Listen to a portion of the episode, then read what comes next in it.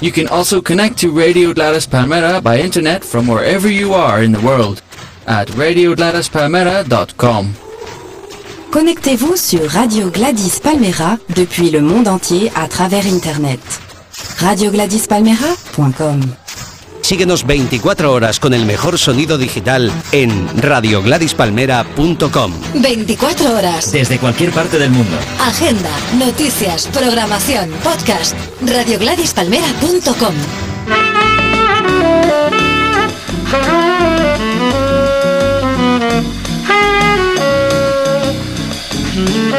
Baiana que entra no samba só fica parada. Não canta não samba, não bole nem nada. Não sabe deixar a mocidade louca.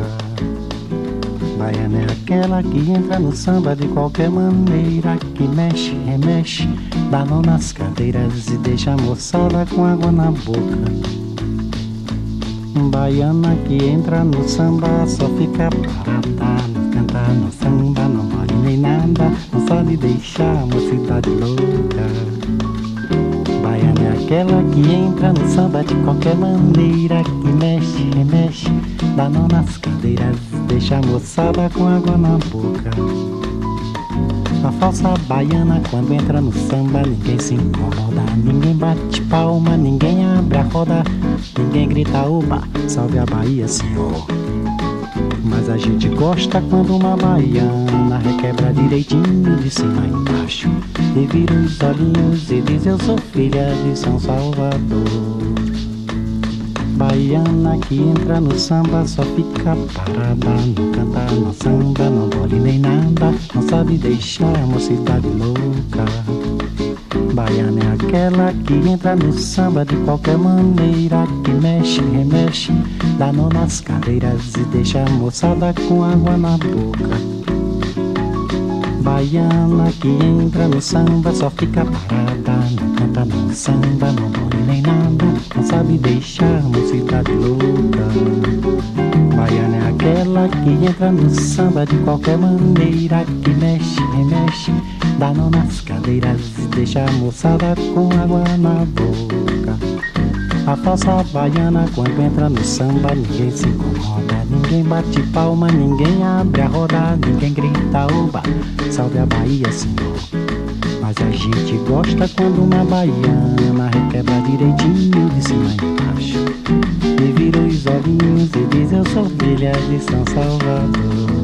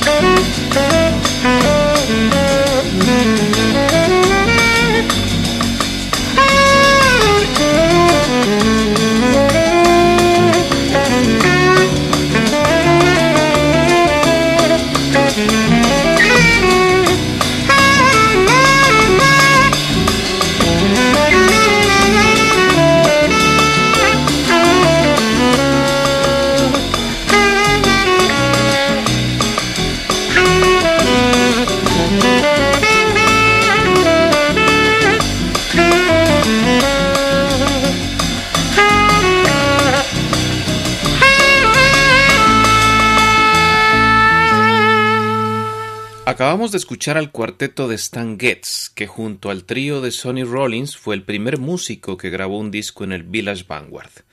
Y la razón para traerlo a colación es que este famoso club de jazz de Nueva York acaba de cumplir 75 años, siempre ubicado en el sótano del 178 de la Séptima Avenida junto a la calle 11. Pero resulta que el Village Vanguard no comenzó en los 50, sino en los años 30, con lo cual su historia está plagada de anécdotas y relatos curiosos, y esos, a la luz de los grandes músicos que tocaron allí, son los que contaremos hoy en Tanga. ¡Tanga! ¡Buroboya! La historia del jazz latino contada con la viveza de una novela en Tanga, una perfecta combinación de música y relato. Tanga, un programa presentado por José Arteaga, lunes a las 10 de la noche.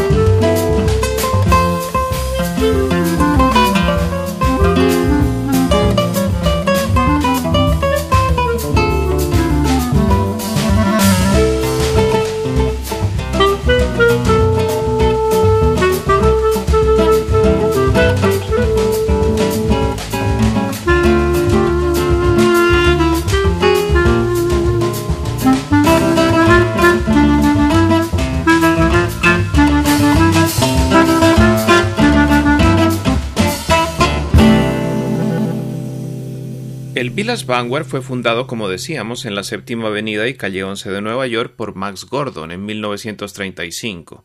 Gordon tenía entonces 32 años y acababa de trasladarse a Nueva York. Gordon había nacido en Lituania, pero su familia emigró en la primera década del siglo XX y se estableció en Portland, donde transcurrió su infancia. Aunque es difícil de creer, Gordon no pretendía hacer dinero cuando fundó el Vanguard. Su única intención era poner un bar para los amigos con una tarima para leer poesía. Por esa tarima desfilaron Judy Holliday, Leonard Bernstein, Adolf Green, Woody Allen y Harry Belafonte, pero ninguno era famoso cuando lo hizo.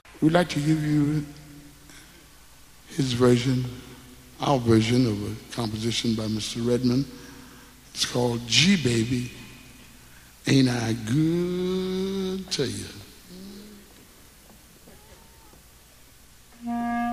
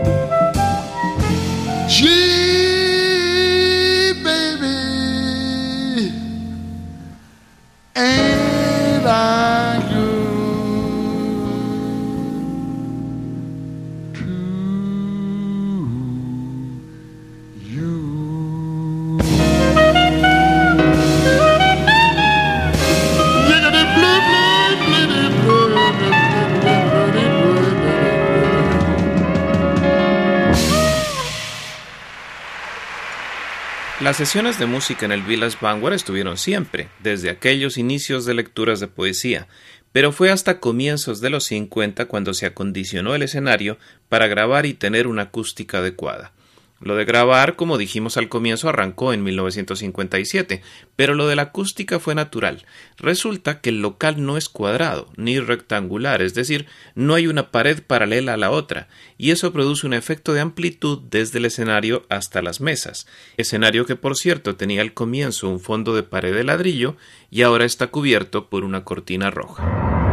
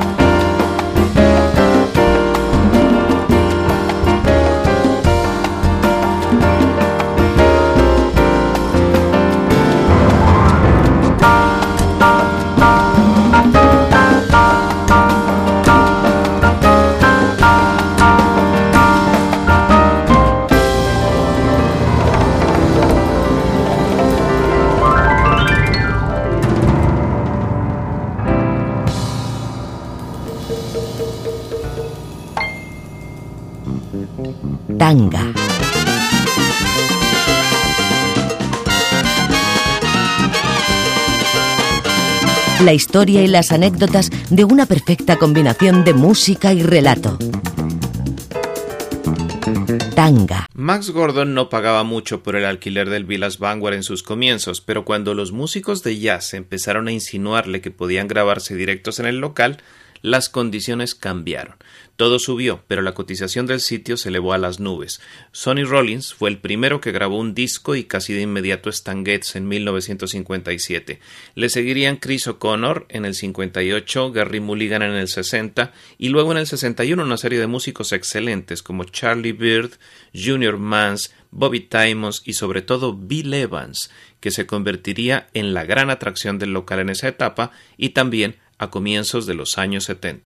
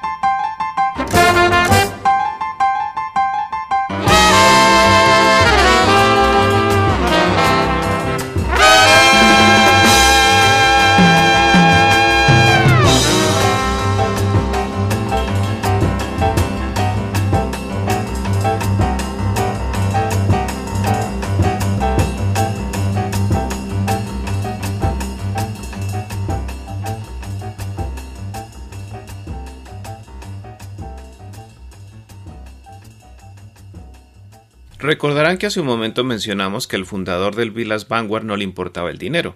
Pues bien, esto se puede demostrar en el caso del primer músico de jazz que tocó allí. El gran Thelonious Monk tocó en septiembre de 1948 durante un par de semanas, pero Max Gordon no invirtió en publicidad salvo en un cartel en la puerta, y claro, nadie fue a verlo, ni un solo cliente en la sala. Bueno, Monk no era muy dado a entrar en contacto con la gente, pero eso era demasiado. Un tiempo después, a Max Gordon le propusieron volver a contratar a Monk y Gordon aceptó. Monk, por cierto, siempre fue un incomprendido. Alguna vez contó sobre el Birland, competencia directa del Vanguard. A veces ni siquiera me dejaban entrar en el Birland. ¿Se dan cuenta de lo que significa quedarse delante de un local, oyendo desde fuera tocar sus propias composiciones y sin poder entrar? Me ocurrió más de una vez.